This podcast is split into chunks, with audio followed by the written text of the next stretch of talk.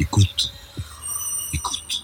Bonjour, euh, mon invité aujourd'hui est Pierre Conessa, qui est un ancien haut fonctionnaire au ministère de la Défense, qui est maintenant euh, écrivain indépendant, euh, qui a publié de nombreux livres et le dernier en date s'appelle Holy War, Hollywood, arme de propagande massive, c'est l'édition Robert Laffont.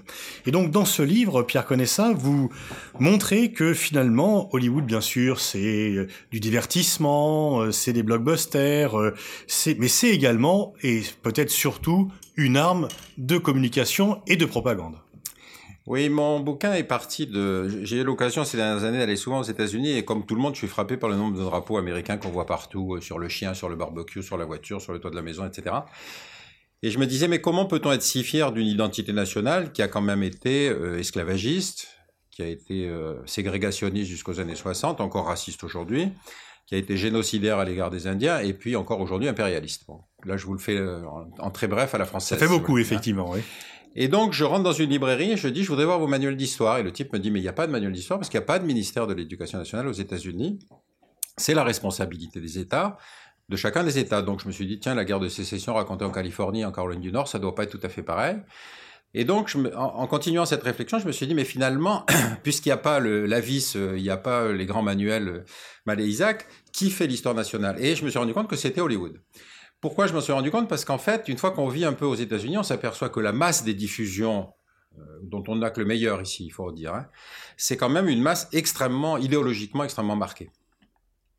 Et donc je me suis dit, bah, tiens, c'est intéressant parce que euh, moi, ce qui m'intéresse évidemment, c'est le rapport avec la stratégie et en particulier le rapport avec l'autre, celui dont on va faire un ennemi. Vous connaissez ma thèse sur la fabrication de l'ennemi. Donc, je me suis dit, tiens, le cinéma est le seul média culturel qui couvre le territoire national, qui donc celui qui fait l'identité nationale. Et deuxième question, en parlant du cinéma proprement parlé, je me suis rendu compte que ce qui fait véritablement l'opinion, c'est pas les bons films, ce sont les mauvais, c'est la masse des mauvais films. 2700 westerns, j'en ai vu une vingtaine, une trentaine comme vous tous, et encore une fois, ce sont les meilleurs. Mais quand on est sur place et qu'on voit euh, la revanche des Cheyennes ou le, sauver le Fort Apache, je veux dire, on n'est pas sur euh, Little Big Man, on est sur des mauvais films. Et ces mauvais films, qu'est-ce qui les caractérise C'est le, fait qu'il n'y a pas de deuxième niveau, il n'y a pas de troisième lecture, c'est du premier, la première lecture. Et donc, euh, c'est cette masse statistique qui m'a intéressé. Et troisième aspect, évidemment, ce qui m'a intéressé, c'est le rapport de la violence avec l'autre, et en particulier la manière dont Hollywood filme la guerre. La guerre étant un grand jeu cinématographique, je cite quelques exemples. Dans Rambo 2, Sylvester Stallone, qui dans Rambo 1 était un ancien combattant déçu, euh, revenu au pays, etc., redevient un combattant dans Rambo 2 puisqu'il retourne au Vietnam. Combattant efficace. Et oui, puisqu'il tue 76 personnes. Je les ai comptés, mais j'ai dû me tromper parce que dans un autre titre, j'ai trouvé 86. Donc, il y a dû certains qui m'ont échappé. Peut-être j'étais dans l'hélicoptère qui là-bas avec une avec une moto, quelque chose comme ça. Euh, le, on voit d'ailleurs, les Américains étant assez critiques vis-à-vis d'eux-mêmes, il y a un site américain qui donne chaque année le prix du film le plus meurtrier. Alors Jack Norris arrive souvent en tête, et donc vous avez Bruce Willis aussi qui tue beaucoup. Et Hollywood a probablement plus tué plus d'Indiens que les guerres indiennes. Votre premier chapitre est consacré d'ailleurs à la façon dont Hollywood a formaté la vision que l'on a euh, de la conquête de l'Ouest. Effectivement, euh, comme vous l'avez expliqué dans votre livre La fabrique de l'ennemi, euh, il y a un mémorial de la Shoah à Washington, il n'y a pas de, de mémorial du génocide amérindien. Et pourtant, c'est bien cette épopée génocidaire qui, selon vous, est masquée par euh, l'ensemble des westerns, parce que même, à quelques exceptions près, même les bons westerns que l'on peut voir nous donnent quand même la vision d'un danger indien et de blancs qui luttent contre ce danger. Oui, euh, moi j'ai pas commencé par les Indiens parce qu'en fait, il m'a semblé que le premier autre avec un accent un majuscule, c'est d'abord le noir. Parce qu'à l'époque du cinéma muet, on sort de la guerre de sécession et finalement, toute l'interrogation, c'est est-ce que ces types valaient la peine qu'on se batte pour eux? Je rappelle pour l'histoire que Lincoln déclenche la guerre, mais que c'est deux ans après le début de la guerre qu'il décide la libération des esclaves, hein, quand même. C'était pas un des motifs de la guerre. Donc les, Noirs restent dans cet état de sous-catégorie qui sont ces, ces sous-hommes qui vont rentrer dans des stéréotypes très cinématographiques. C'est-à-dire, vous avez la mama, Autant n'emporte le vent. Vous avez la petite fille idiote, qui est l'autre euh, accessoire. Vous avez le lazy, le type qui sur les bords du Mississippi joue du banjo parce qu'il faut rien. Ou vous avez le, back, c'est-à-dire le grand musclé qu'on va faire se combattre, combattre si vous voulez. Donc il y a toute une, série de stéréotypes qui finalement posent une question, encore une fois, qui est toujours la même. C'est ces gens-là valaient-ils la peine qu'on se batte pour eux? Et, ensuite ils vont disparaître du cinéma. Rappelez-vous aussi dans les cinémas euh, de Max Sennett, le, noir, c'est celui qui a peur de tout. Tout à coup, il a les cheveux qui ébouriffés, qui se dressent sur la tête. Après ça, on passe aux Indiens. Et avec les Indiens, effectivement, là, on a une épopée euh, sur un génocide. Bon, on peut considérer. Euh, moi, il y a deux choses qui m'ont frappé. La première chose, c'est ce que vous dites, c'est-à-dire que à New York, j'ai été frappé du fait qu'il n'y avait pas de mémorial du génocide. Par contre, j'ai découvert du génocide indien, évidemment. Hein, il y avait un mémorial de la Shoah. Et deuxième chose euh, qui m'a aussi frappé, c'est que j'ai découvert qu'il y avait un musée des Native Americans, c'est-à-dire en fait des Indiens. Et donc je suis allé visiter ce musée qui est actuellement dans la bourse du commerce de New York. Et il y a donc de magnifiques cartes où vous avez la répartition des 200 tribus qui étaient là, etc. Il y a tout sauf un panneau sur les guerres indiennes. C'est-à-dire comme si les Indiens étaient normalement entrés dans la société américaine sans aucune difficulté, qu'ils étaient finalement très heureux d'être là. Or, on sait bien que l'histoire n'a pas été du tout comme ça. Mais donc, c'est une espèce de gommage, si vous voulez, de la réalité historique. Et Hollywood a largement contribué à ça. Vous, pointez également une petite contradiction, c'est que bon, Adolf Hitler a beaucoup euh, mobilisé, mais en même temps, les nazis qui sont très présents dans les films, on pense à Indiana Jones, euh, les nazis ou leurs héritiers, leurs, suiveurs sont très présents dans les films postérieurs aux années 70-80, bah, les indices sont absents des films à l'époque où Hitler est au pouvoir. Oui, il y a plusieurs raisons à ça. Euh, D'abord, le fait que euh, l'Allemagne est le plus gros marché cinématographique à l'étranger à l'époque. Donc, quand un type comme Goebbels vous dit, vous savez, si vous faites des films contre le régime, on interdit toutes les productions américaines, c'est en général une précaution, si vous voulez, que les producteurs n'ont eu aucun mal à, adapter, puisque, adopter, puisque finalement, ils n'ont fait aucun film. Le premier film critique, c'est évidemment les producteurs indépendants, c'est-à-dire c'est Charlie Chaplin avec le dictateur, mais parce qu'il est un indépendant.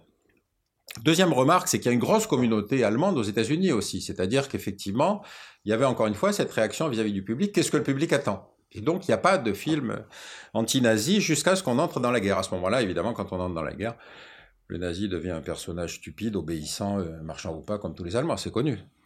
Et surtout, une fois que la guerre a été gagnée, et là, donc, la, mémoire a été entretenue euh, du bien contre le mal. Ah oui, absolument. C'est-à-dire que si vous voulez, là, on entre dans la catégorie des films de guerre. Et évidemment, dans les périodes de propagande, Hollywood va jouer un rôle essentiel. Bon.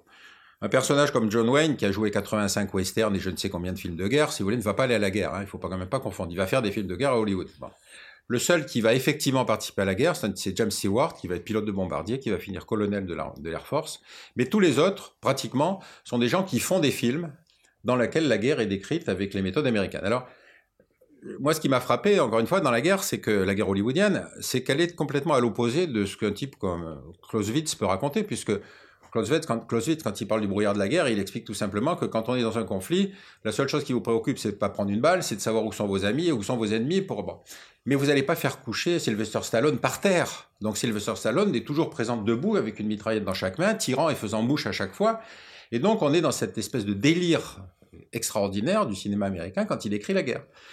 Et donc, par exemple, le soldat le plus décoré de la Seconde Guerre mondiale, le véritable Jerry, le plus décoré de la Seconde Guerre mondiale, c'est un type qui s'appelait Audie Murphy, qui n'a rien à voir avec le noir qu'on connaît. Ce type a fait une petite carrière à Hollywood ensuite, mais il était frappé par le syndrome post-traumatique, c'est-à-dire qu'il est devenu progressivement fou. Mais on ne peut pas garder une vedette à Hollywood et faire des films avec un ancien combattant qui est devenu fou. Ça voudrait dire que la guerre serait pas ce qu'on a décrit.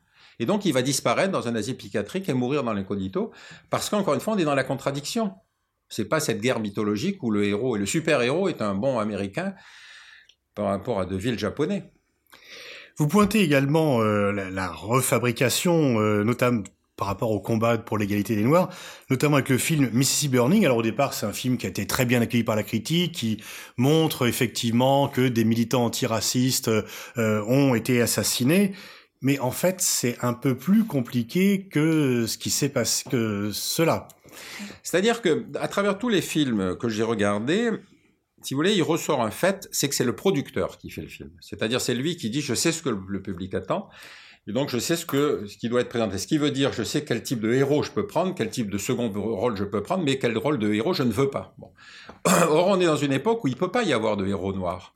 On est encore dans un moment où le, héros euh, je cite une phrase euh, qui a été dite à Fritz Lang pendant qu'il tournait un film. Son producteur, Jack Warner, lui dit Attendez, les rôles de noir, c'est pour les porteurs de valises et les scieurs de chaussures, pas d'autres. Rien d'autre. On est avec Fritz Lang, hein, on n'est pas euh, dans l'après-guerre. Et donc, on est sur un système où, si vous voyez, c'est le producteur qui dit Je veux ou je ne veux pas. Les Noirs américains, qui sont quand même des citoyens américains, seront obligés de créer eux-mêmes leur propre chaîne de production qui s'appelle la Black Exploitation à partir des années 60 pour pouvoir avoir des premiers rôles. Et donc on est dans cette situation où une minorité maltraitée par Hollywood n'a un véritable pouvoir que comme consommatrice. C'est-à-dire non pas quand elle dit je réclame mes droits civiques, mais elle dit je vais boycotter, faire boycotter votre film. À ce moment-là, les producteurs disent d'accord, on peut faire quelque chose pour vous. Alors quelques règles constantes euh, à Hollywood. La première, c'est produire de grandes épopées collectives. Oui, ça c'est une fonction absolument essentielle, qui est maintenant d'ailleurs est passée un peu dans les séries. Hein. C'est beaucoup moins euh, l'époque, euh, si vous voulez, des Dix Commandements, ou c'est l'époque où Ben ou des choses comme ça. Donc on est dans quelque chose, si vous voulez, qui est la construction d'une identité collective. D'ailleurs, je citais un texte d'un type qui disait, mais en citant je ne sais quelle série qui en était à son 530e épisode, que c'était leur Iliade et leur Odyssée, euh, l'Odyssée américaine. Et ça, c'est vrai, parce qu'encore une fois, c'est cette capacité formidable qu'a le cinéma de décrire quelque chose qui peut apparaître comme la réalité. Et donc, c'est une force de conviction, évidemment, tout à fait nouvelle et beaucoup plus forte que l'écrit ou beaucoup plus forte que le théâtre.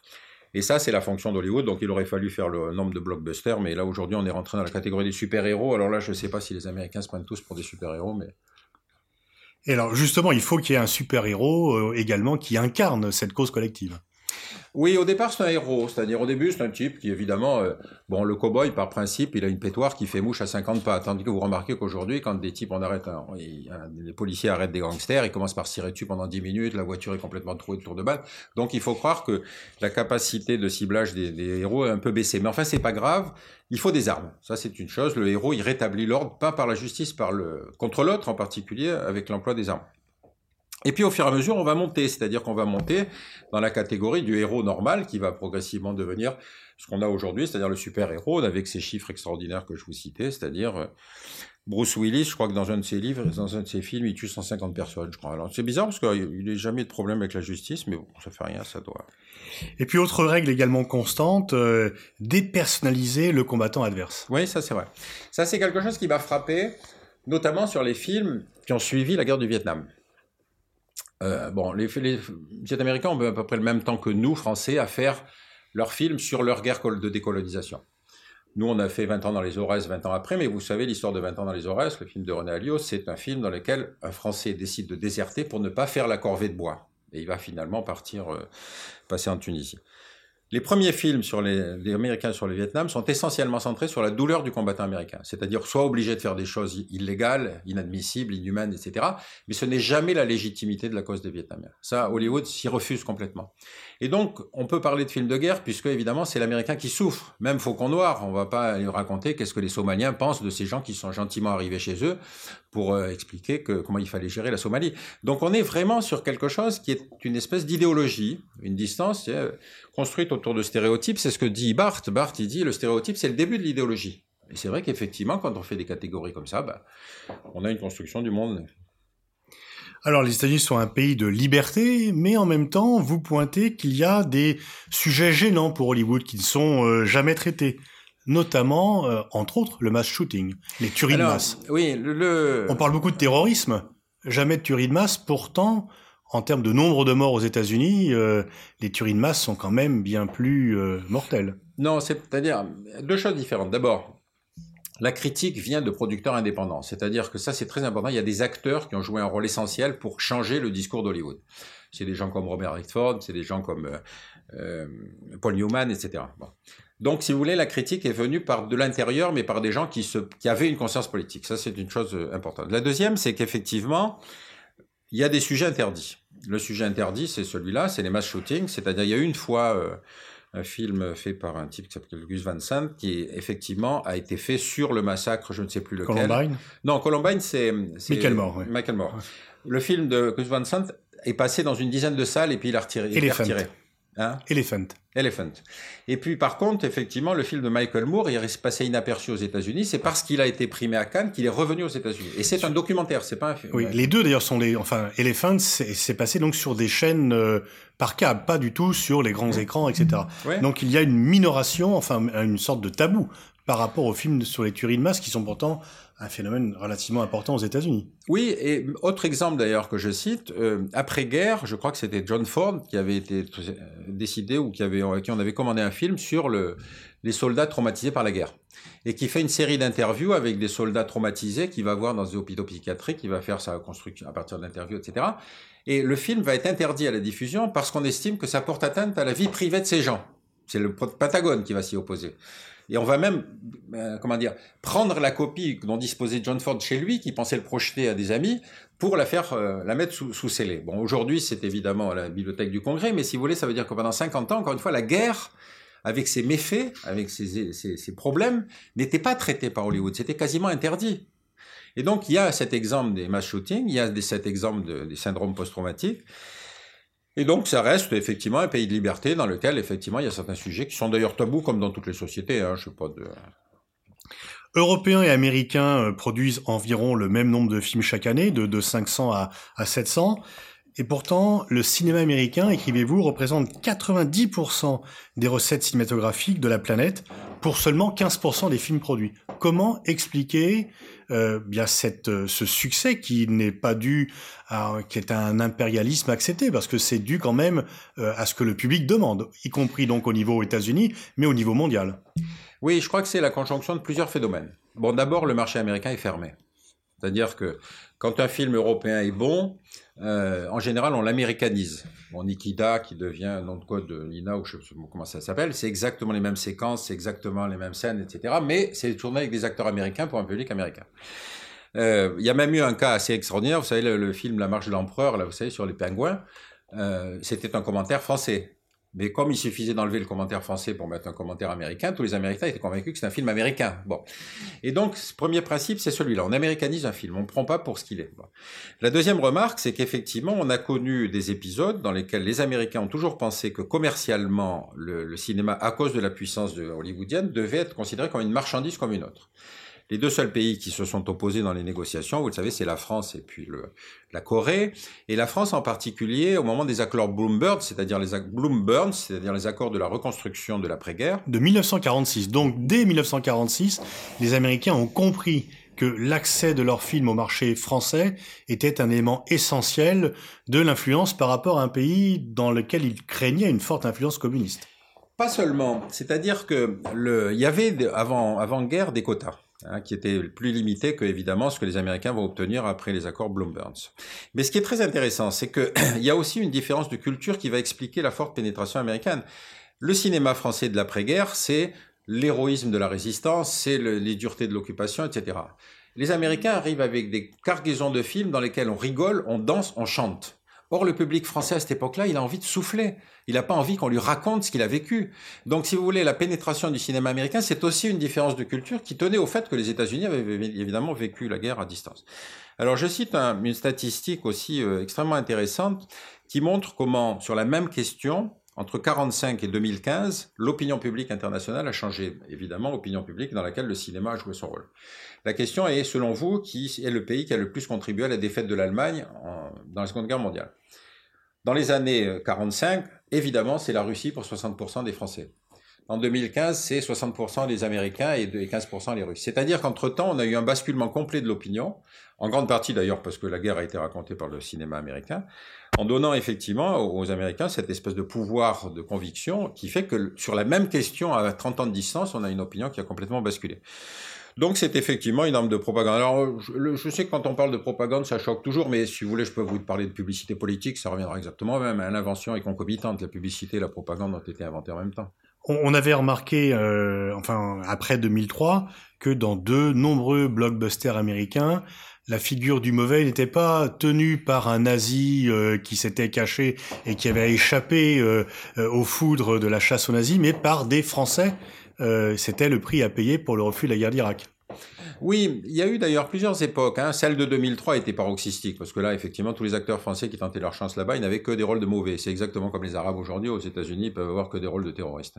Et donc, beaucoup se sont plaints euh, de ça, euh, justement en disant, mais euh, il y a même un, acteur dont j'ai oublié le nom qui dit, mais je suis maintenant habité d'une Los Angelite aiguë, parce qu'effectivement, il ne veut plus aller aux États-Unis. Mais il y a eu d'autres époques. Par exemple, à l'époque de De Gaulle, à l'époque où De Gaulle critique l'Amérique, effectivement, vous avez un, roman de Léon Uris qui s'appelle Topaz, dans lequel il explique que en fait, si De Gaulle est anti-américain, c'est parce qu'en fait, il est totalement myope et qu'il a autour de lui des conseillers qui sont euh, payés par les Russes, et donc ça explique ses prises de position. Quand Hitchcock va appliquer le va mettre le film à l'écran, il le prend pas du tout sur ce thème-là. Il en fait un film d'espionnage classique. C'est-à-dire Hitchcock est un Européen, c'est parfaitement combien l'argumentaire est stupide, mais il en fait un film d'espionnage avec toute la qualité de ce qu'il est capable de produire. Alors, lorsque Obama s'était rendu à DreamWorks, il avait félicité euh, les, gens qui étaient en disant qu'il faisait partie de la diplomatie américaine. Est-ce que on peut dire que euh, c'est vraiment euh, quelque chose qui aujourd'hui reste important? Et est-ce que vous croyez, dans la foulée, qu'il va y avoir une multipolarisation du cinéma mondial et que Hollywood va perdre des parts de marché par rapport à d'autres cinémas ou que l'avance est telle qu'ils vont continuer euh, à la maintenir et à la travailler? C'est une question euh, de prospective sur laquelle je suis bien incapable de répondre. D'abord parce que évidemment l'extraordinaire créativité des scénaristes d'Hollywood fait que euh, l'habillage est parfois tel qu'on en oublie la nature même du discours idéologique qui est derrière. Hein. Pendant la guerre civile au Liban, il y avait des musulmans qui s'habillaient comme Rambo. C'était le symbole même du grand super combattant, c'était Rambo. Donc vous voyez, la, force de conviction l'emporte euh, bien évidemment sur l'analyse critique. Dans les, négociations de l'OMC, encore une fois, beaucoup de pays n'ont pas résisté à la, demande américaine d'en faire une, espèce de production normale, d'échange de biens, etc. Or, effectivement, c'est quand même une, machine propagandiste, évidemment, euh, très inquiétante. Alors, est-ce que l'apparition de Netflix, est-ce que l'apparition d'autres producteurs vont changer les choses? Ça, j'avoue que je ne sais pas du tout. Non, est-ce euh, qu'il y aura des productions? Est-ce que le cinéma indien, chinois ou européen va aussi occuper une part de marché plus importante? Est-ce que la, la part euh, du, du film américain sur le marché mondial va se rétracter comme la part du PIB américain dans l'économie mondiale s'est rétractée? C'est une question effectivement importante puisqu'il y a aujourd'hui de gros producteurs de cinéma qui sont effectivement la Chine et, l'Inde, moins pour l'Europe parce que la production européenne n'existe pas en tant que telle, si vous voulez. Mais ce qui est intéressant, notamment dans Bollywood, c'est que on a euh, des on a des marchés, si vous voulez, qui sont aujourd'hui des marchés qui ont leur propre code et dans lesquels la pénétration du cinéma américain est probablement pas n'obéit pas aux mêmes règles qu'ici, si vous voulez. Euh, je me souviens en particulier d'un film indien dont j'ai oublié le nom, qui était assez amusant, où il y avait effectivement un, combattant indien dont le sexe est remplacé par un pistolet. Il joue le rôle d'un Américain et en fait, à chaque fois qu'il bouge les hanches, si vous voulez, il y a un coup de feu. C'est-à-dire qu'il montre comment le cinéma américain mélange le sexe et le pistolet, puisque c'est la caractéristique du super-héros américain. Et donc les, les Indiens, d'une part, les Chinois, d'autre part, sont capables aujourd'hui effectivement de faire des films de qualité. Ça, tout le monde les connaît. Est-ce qu'ils sont pour autant capables de rivaliser avec ce que fait Hollywood? Ça, j'en suis pas, j'en suis pas convaincu. Ce qui est, ce qui est vrai, c'est que les Européens de ce côté-là sont assez, obéissants, si vous voulez, assez, assez euh, serviles vis-à-vis de la production américaine.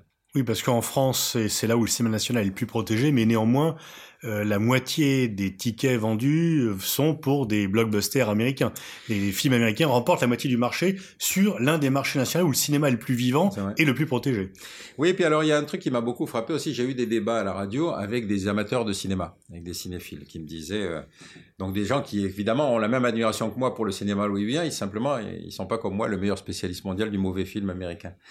Et donc, il me disait, mais monsieur, vous avez oublié de parler de tel film, de parler de tel autre film, etc. je dis, mais vous, vous avez oublié de parler, de, encore une fois, de Terreur chez les Apaches ou des choses comme ça. Bon. Et alors, j'avais l'impression d'être dans la position de Martin Luther au moment où il critique les indulgences. Il dit, mais ça ça tient pas debout, ça, tout ça. Et les gens qui disent, mais enfin, monsieur, vous êtes en train de critiquer la papauté. il disait, oui, c'est vrai, mais ça n'empêche que les indulgences, c'est une escroquerie. Et donc, moi, je suis dans cette position-là. C'est-à-dire, quand je dis à des gens, mais vous avez le meilleur du cinéma américain, vous n'avez pas le pire. Or, c'est le pire qui fait l'opinion publique américaine. C'est pas le mm. meilleur, malheureusement. Mm. Mais en même temps, euh, ce meilleur du cinéma américain fait également l'opinion au niveau international parce que ça a quand même largement contribué à façonner l'image effectivement du génocide amérindien, la représentation de l'arabe dans les consciences euh, collectives, donc y compris en dehors des États-Unis. Je ne sais pas. je ne sais pas, parce que finalement, la, résistance culturelle est, assez euh, difficile à analyser. J'étais une fois, au, pendant la guerre du Golfe, j'étais aux Champs-Élysées, je vais voir un film qui s'appelle L'immeuble Yacoubian, qui est un film franco-égyptien très intéressant sur l'histoire de l'Égypte vue à travers un immeuble. Or, comme il y avait la guerre du Golfe, toutes les élites du Golfe étaient là, c'est-à-dire qu'en fait, je me retrouve dans une salle où il y avait des femmes voilées, etc., des, mecs en, en dijdash, etc.